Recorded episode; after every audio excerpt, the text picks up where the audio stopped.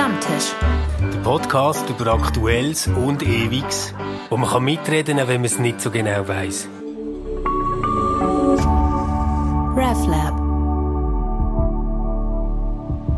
Ja, hallo zusammen, herzlich willkommen am heutigen Stammtisch, zumindest im Corona-Ausnahmezustand natürlich. Ähm, und darum auch nicht von unserem RefLab Aufnahmestudio aus, sondern von daheim aus. Mein Name ist Manuel Schmid, ich wohne in Liestel, aber ich bin da nicht daheim, nicht ganz, sondern 20 Meter von meinem daheim weg, nämlich beim Nachbar im Wohnzimmer, natürlich mit dem gebotenen Sicherheitsabstand. Ähm, danke Erik, dass ich mich hat ganz frech bei dir einladen heute.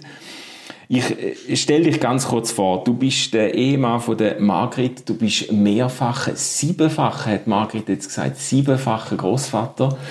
Äh, du bist Hobbyfußballer. Ich habe jetzt recherchiert und herausgefunden, dass du sogar ein Jahr Theologie und Ethik studiert hast in den USA. Also so fast so ein Hobbykolleg von mir. Ähm, Du bist in der äh, evangelisch-methodistischen Kirche aktiv, aber die meisten kennen dich als Politiker. Du bist im Baselland äh, SP-Präsident mehrere Jahre lang und bist seit 2007 Nationalrat, SP-Fraktionsmitglied. Stimmt das? Jawohl, ja. seit 2007 bin ich im Nationalrat und habe in dem Sinn schon ein paar Jahre Nationalratserfahrung hinter mir. Ja. Sehr cool. Äh, Erik, danke vielmals, dass du da bereit bist, am äh, Küchentisch mit mir zu reden. Ähm, ich, ich komme auf Politik bald zurück, aber jetzt mal zuerst so ein bisschen persönlich, wie gehst du um jetzt mit dem Corona-Ausnahmezustand? Wie fühlt sich das für dich an? Und haltet äh, Margret, deine Frau, noch aus mit dir daheim? Also das Letzte ist relativ einfach. Also wir haben es sehr gut miteinander und äh, wir haben ja da auch äh, eine Art zum Leben, dass wir auch in, den Garten können sitzen können, wenn uns die Decke auf den Kopf geht. Ja.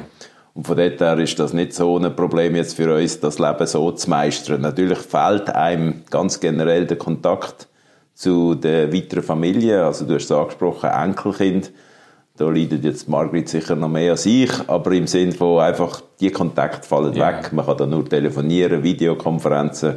Und in dem Sinne ist das eine besondere Situation. Sonst tun wir es uns so einrichten, wie es halt erwartet wird von allen Bürgerinnen und Bürgern. Mm wir bleiben daheim, wenn wir können. Wir machen Telefonkonferenzen.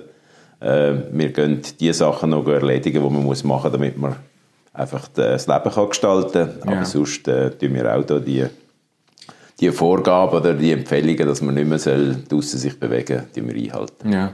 Margret hat erzählt, ihr macht aber für eure Enkel eine Art Fortsetzungsgeschichte oder so, die ihr dann auf Video aufnehmt und äh, sie können dann darauf antworten. Genau, Margit hat die Idee gehabt vor ein paar Tagen, weil es tatsächlich so ist, dass man natürlich ein bisschen den Kontakt verliert. Ja. Und äh, von dort her hat sie gesagt, komm, wir nehmen so eine kleine Ente und die kleine Ente tut jetzt hier im Garten raus mit unserer Geschichte gestalten. Margrit ist äh, die Erzählerin und ich bin der Kameramann und dann geht das kleine Video amix äh, wieder per WhatsApp zu der Enkelin und zu den Enkeln. Ja, das ist doch sensationell, super kreativ, äh, um den, den Kontakt auf die Art zu überbrücken. Ähm, es ist aber schon eine verrückte Zeit, gell? wenn jetzt so die letzten Wochen, wie schnell das auch gegangen ist, so eine Pandemie ist im Anmarsch und es werden so Unheilsszenarien gezeichnet, äh, das Gesundheitssystem ist massiv gefordert. Ähm, und irgendwie schauen dann alles auf Politiker, oder? Das war ja noch spannend gewesen, die letzten paar Wochen, zu wie so merken, jetzt, jetzt kriselt. Und dann erwartet man von den Politikern, vor allem von den Bundespolitikern, dass jetzt irgendwie klare Order kommt, weise Entscheidungen getroffen werden. Wie, wie hast jetzt du das erlebt? Wie das ist ja auch ein, das ist ja auch ein rechter Druck drin. Da muss man irgendwie, es, es wird einem da der Ball zugespielt, aber man ist ja selber wahrscheinlich auch noch dran, die Situation richtig zu erfassen und einzuschätzen. Wie, wie hast du das erlebt? Also ich habe es jetzt so erlebt, dass ich in der letzten Februarwoche noch in der Skiferie war. Ja, und dann, auch. dann ist ja. ja quasi Italien und äh, Tessin ist schon, ist schon ein bisschen hörbar gewesen, die Problematik. Und dann nach der Skiferie, Anfang März, hatte ich ja dann Session gehabt. Mhm. Und dann haben wir noch zwei Wochen Session gehabt da haben wir einfach gemerkt, über all die Zeit ist die, die, die, das Bewusstsein, was kann da auf uns zukommen, auf den europäischen Kontinent, jetzt, äh, was heißt das genau, das ist immer stärker geworden und das hat ja dann dazu geführt, dass es zu, zu dem Abbruch gekommen ist von der Session, weil parallel dazu ja der Bundesrat schon gesagt hat, jetzt sollte man keine Versammlungen mehr machen, die grösser sind als 50 Personen oder 100 Personen.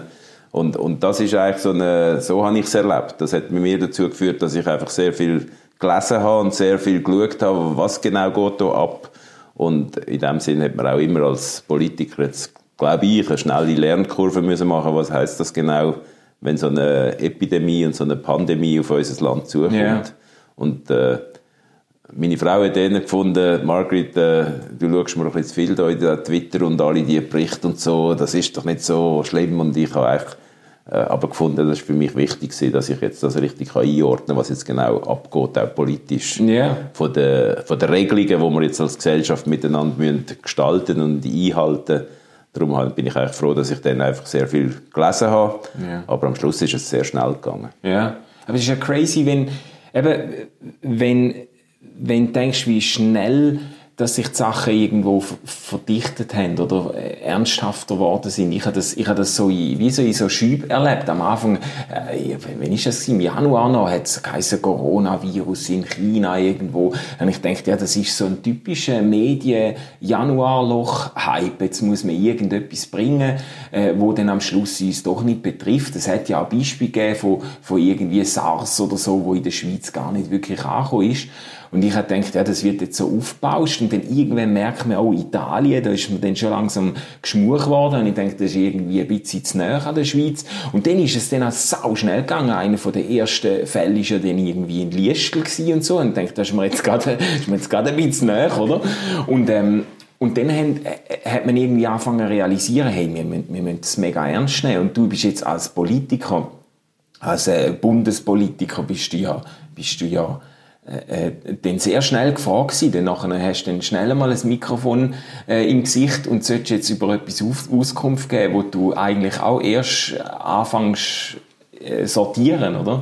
Ja gut, wir sind am Schluss doch nicht so ganz nah dran gewesen. Es ist schon stärker noch beim Bundesrat und bei der Exekutive und bei der Verwaltung gewesen. Mhm. Nämlich äh, einerseits natürlich zuerst einmal zu anerkennen, dass es eine Epidemie, die aufs Land zukommt dann aufgrund von der Gesetzgebung, die der Bund hat, natürlich sagen, was kann man jetzt als nächstes machen. Und so hat ja, ja. der Bundesrat dann eine Art Zepter übernommen. Ja, genau. Ähm, wir sind da eher in der Legislative und im Parlament haben wir eher, äh, sage jetzt, äh, eine Rolle gehabt, die jetzt im Epidemiegesetz gar nicht vorgesehen ist. Im Epidemiegesetz ist vorgesehen, wenn eine besondere Lage eintritt, dann macht der Bundesrat das. Mhm. Und wenn eine außerordentliche Lage kommt in einer Epidemie, dann darf der Bundesrat alles machen. Ah, ja. Also ja. alles ist jetzt ein bisschen hochgegriffen, aber sehr viel machen. Ja. Und, und so ist ja eigentlich die Entwicklung jetzt gewesen. Mhm. Von ist tatsächlich so gewesen, alle glauben, oder viele haben müssen lernen, dass die Epidemiekurve tatsächlich exponentiell ist und darum äh, ist das nicht verwunderlich, wenn du sagst, ich habe den erst, wo erst die ersten Fälle sind,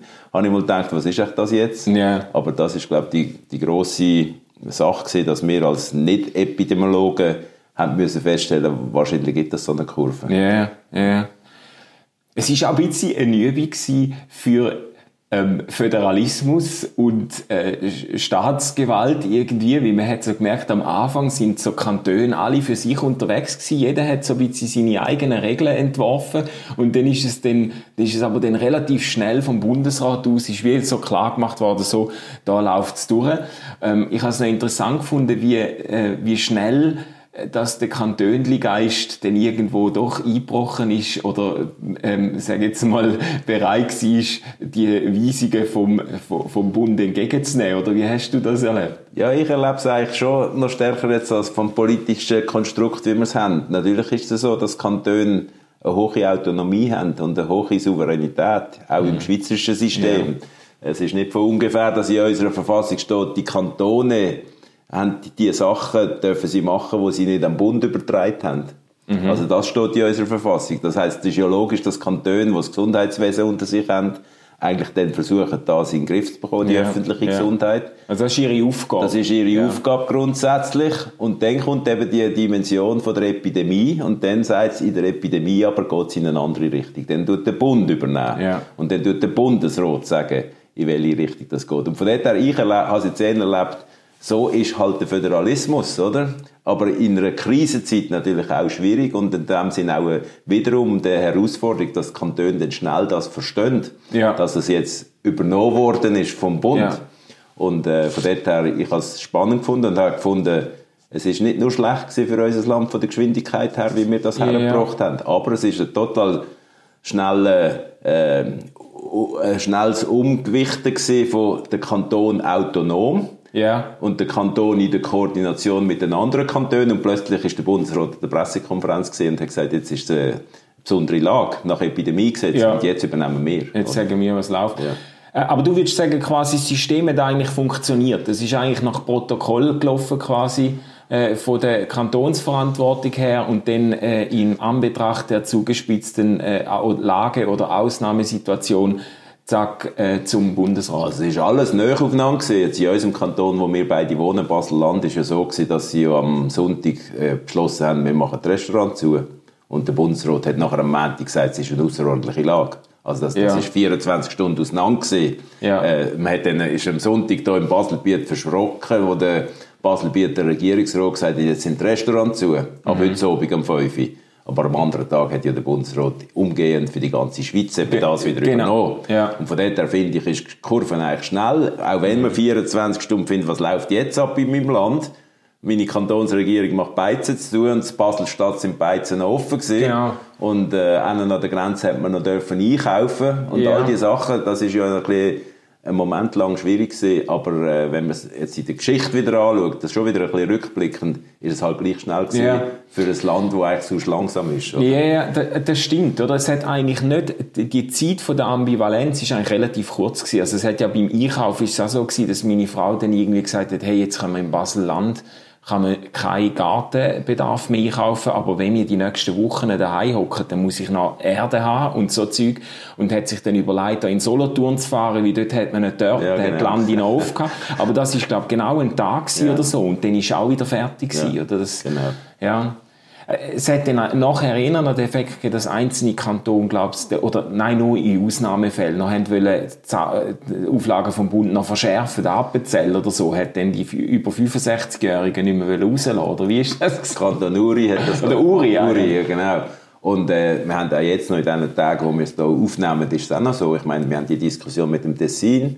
Der Bund will die Baustellen nicht schliessen. Ah, ja. Der Kanton Tessin sagt, äh, unsere, unsere Beurteilung ist anders. Wir, wir wollen schliessen können. Und da gibt es eine Diskussion jetzt. Also ich finde das auch nicht hilfreich, wenn man jetzt sagt, ist der Kanton Tessin illegal oder äh, was ist da genau, sondern da Ja. finde ich jetzt bundesrätliche Stellungnahme, die sagt, wir werden auch das wieder diskutieren mit der, mit der Regierung vom Tessin, Ja. wie wir da einen Weg finden können. Weil Ja. ich denke, die Schweiz es ist, die Schweiz funktioniert ja nicht so, komm, wir gehen den Bundesrat und dann ist nachher das von oben gesteuert, oder? Die Schweiz hat eine Kultur vom Austausch zwischen den Kantonen, Mhm. Ja. von der Kooperation zwischen den Kantonen und ich finde es wichtig und finde das auch gut, wie es im Moment läuft, dass die, der Austausch und die Kooperation äh, auch immer noch funktioniert in einer Krisensituation. Mhm. Ja. Jetzt, das ist jetzt schon ein Stichwort für eine andere Frage, die mir aufgekommen ist. Ähm, äh, weil ja das Parlament von dem Coronavirus auch betroffen äh, ist und das Versammlungsverbot oder die Versammlungsobergrenze ja dann für das Parlament auch gilt, dann hat man die Frühlingssession abgebrochen, hat äh, die Ständeräte und Nationalräte heimgeschickt. Jetzt gibt's aber äh, viel Zeug, wo man ja gleich muss diskutieren. Wie wie schaffst du das jetzt als Berufspolitiker? Wie wie wie gehen die da um? Es sind zwei Dimensionen, die anklingen in dieser, in dem, in dem, in dieser Fragestellung. Das eine ist natürlich, ich bin eigentlich ein Verfechter, der findet, das ist nicht gut, dass das Parlament jetzt gar nicht mehr sichtbar ist. Oder? Weil nach unserem Staatsverständnis ist das Parlament die oberste Gewalt im Staat. Und Ja. die Exekutive hat einfach eine ausführende Funktion. Und in dem Sinn, wenn das Parlament sagt, oh, es wird kompliziert, wir verabschieden uns und wissen auch nicht, wo wir uns treffen können und äh, wir wissen auch nicht, wie es weitergeht, dann wird das Parlament seiner institu- institutionellen Verantwortung natürlich nicht mehr gerecht. Darum ich habe ich in den letzten paar Tagen immer gesagt, das ist gar nicht gut, was hier abgeht. Äh, trotzdem äh, bin ich froh, dass der Bundesrat seine Kompetenz, die er hat, auch genutzt hat. Ja. Weil wir sind ein bisschen überrumpelt worden von der Krisen als Parlamentsinstitution. Ja. Und von dort her ist für mich jetzt wichtig in den nächsten paar Tagen, dass jetzt das wieder geklärt wird, äh, wie die anderen Länder das ja auch haben müssen klären. Wie machen wir die institutionelle Verantwortung? Mhm. Und gleichzeitig ist, haben wir aber die andere Herausforderung gehabt, äh, sagen jetzt Krisen und äh, äh, die, die Fragestellungen, die im Raum gestanden sind, wie kann man Krisen bewältigen und die Epidemie bekämpfen, hat natürlich dazu geführt, dass wir ein Stück weit auch die, das, die Distanzierung zwischen den Personen haben müssen einhalten und darum hat man dann abgebrochen Ja. in der Session. Jetzt, daheim, habe ich, äh, ist das relativ schnell gegangen. Wir haben innerhalb von der Fraktion und so, ist das alles organisiert. Wir machen Videokonferenzen, wir diskutieren das miteinander. Das sind wir innerhalb von wenigen Tagen, bin ich eigentlich sehr, äh, Ja. ja, froh gewesen, dass unsere Partei jetzt das eigentlich hergebracht hat. Sie haben schon ein Tool gehabt, wir sind auf anderen Tool und so. Und das funktioniert recht gut. Was im Moment uns überhaupt nicht äh, dienlich ist, dass wir noch nicht wissen, wie der parlamentarische Betrieb, sage ich jetzt einmal, wie der wieder soll zum Laufen kommen. Weil ausschalten in einer Krise, das finde ich eigentlich eine schlechte Idee für eine Demokratiestärkung. Aber gibt es nicht auch ähm, Länder, Staaten, wo jetzt eigentlich Parlamentssessions über äh, über Videochat machen oder äh, über Videolösungen, wäre das nicht, wäre das nicht möglich? Könntet ihr euch nicht quasi die Session äh, online digital fortsetzen? Ja, ich glaube, wenn man es schon fünfmal gemacht hat, wäre das sicher möglich. äh, es ist irgendwie eine Mischung zwischen technischen Möglichkeiten Ja. und juristischen Klärungen. Wenn natürlich im Parlamentsgesetz steht, die, für die Abstimmung müssen wir anwesend sein, Aha. Dann Voilà. können wir miteinander jetzt schnell ein juristisches Seminar machen. Ist jetzt digital auf einer Kamera, ist man dann anwesend oder ist das die Meinung, gewesen, wo man das Gesetz gemacht hat? Nein, du musst physisch anwesend sein. Und so gibt es auch juristische Fragestellungen, nicht nur die technische Machbarkeit. Ich glaube, die technische Machbarkeit ist am Schluss, wenn man es fertig überlegt, noch das Geringste. Aber auch da sind wir natürlich auch äh, das erste Mal mit so einer rasanten Krise konfrontiert. Und von dort her braucht es ein paar Tage. Aber wir müssen es wieder herbringen, dass das Parlament wieder funktioniert. Ja.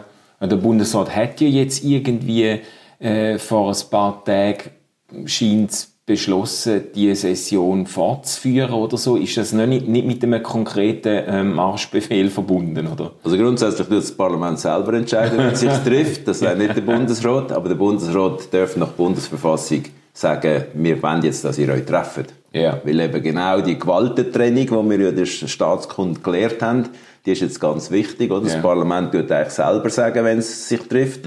Hat aber selber sich jetzt auch abgebrochen, sage ich jetzt so. Und äh, die Exekutive sagt, aber wir können nicht Exekutive sein, wenn ihr nicht dann die entscheidenden Sachen beschließt. Ja. Darum kann nach unserer Verfassung von der Schweiz, was sehr schön ist, kann der Bundesrat sagen, jetzt müsst ihr euch treffen.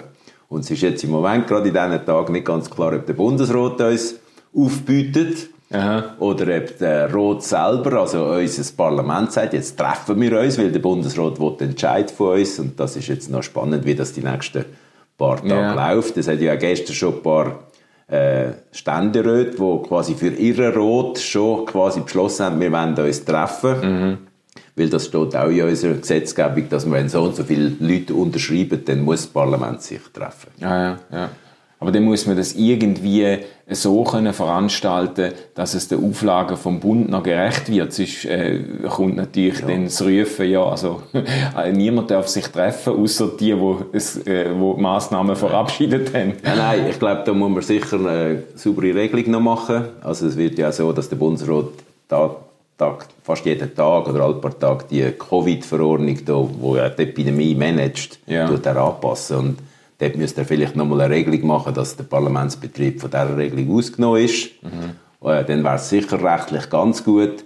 Und sonst muss man sicher eine grosse Halle finden oder einen neuen Ort finden, wo wir mit den entsprechenden Distanzen auch können, äh, uns, Ah, ja. uns treffen. Das, Ja, ist, genau. da sind sie auch am Klären. Ob das Bundeshaus ist wirklich nicht geeignet, weil dort sitzen wir äh, Körper an Körper. Ja. Und das ist nicht geeignet in dieser Zeit jetzt, um Ja. die Sitzung fortzuführen. Dann gibt es dann im Joggeli, im Joggeli könnt ihr mit 100 Meter Abstand könnt ihr euch Ja, mit einer grossen Mikrofonanlage Ja, genau. über den Lautsprecher. Das ist ja eh öffentliche Debatte. Genau. genau.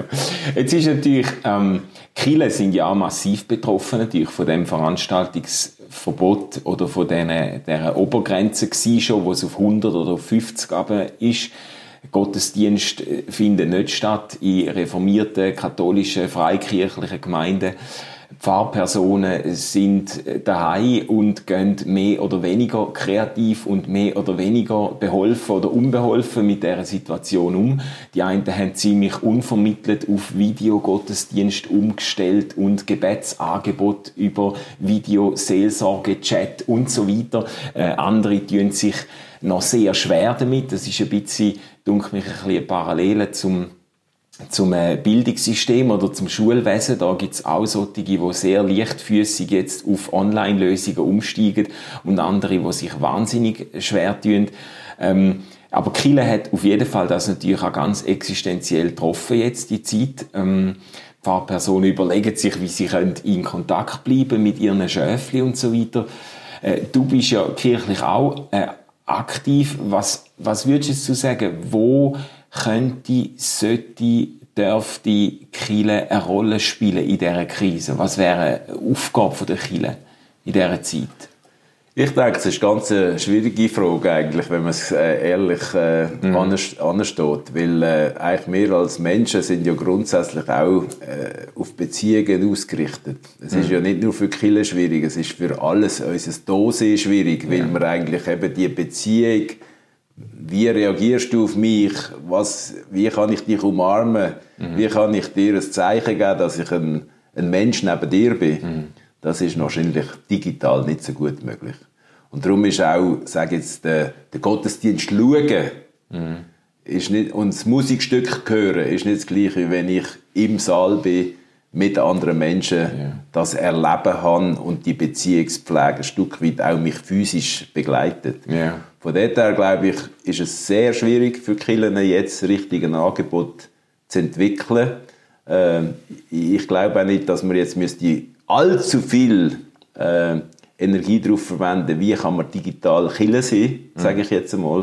Mhm. Weil ich denke immer noch, dass es eine Krise ist, die eine Zeitbegrenzung hat äh, und wo nicht zur zur Lebensphilosophie wird, so muss Chile sein, mhm. oder? Mhm. Es ist trotzdem hilfreich, wenn, wenn wir als Chile herausfinden, wie kann ich, äh, also ich sage jetzt die ganze Technik von einem Webinar und wie tut man äh, etwas ja. präsentieren in einem digitalen Kontext, da sind wir alle überrumpelt worden, wie du vorher gesagt hast, ein, der macht so schnell ein Video und dann ist der Gottesdienst übertragen, aber mhm. das ist natürlich, können wir heute eigentlich schon mehr, technologisch könnten wir mehr, oder? Ja, ja. Und äh, vielleicht ist es eine Lehre, dass man auch merkt, ah, da kann man auch etwas den Menschen vermitteln oder ihnen eine Möglichkeit geben, sich mit etwas auseinanderzusetzen. Ja. Aber ich habe schon stark die Hoffnung, dass wir als Kirchen und als kirchliche Gemeinschaft äh, gleich wieder an einen Punkt kommen, wo wir sagen, doch, es ist wieder ein Beziehungselement vom Menschsein möglich, wo ja. wir in dieser Krise verloren haben. Ja. Analog. Den. Ja, ja, analog, genau. ja, ja.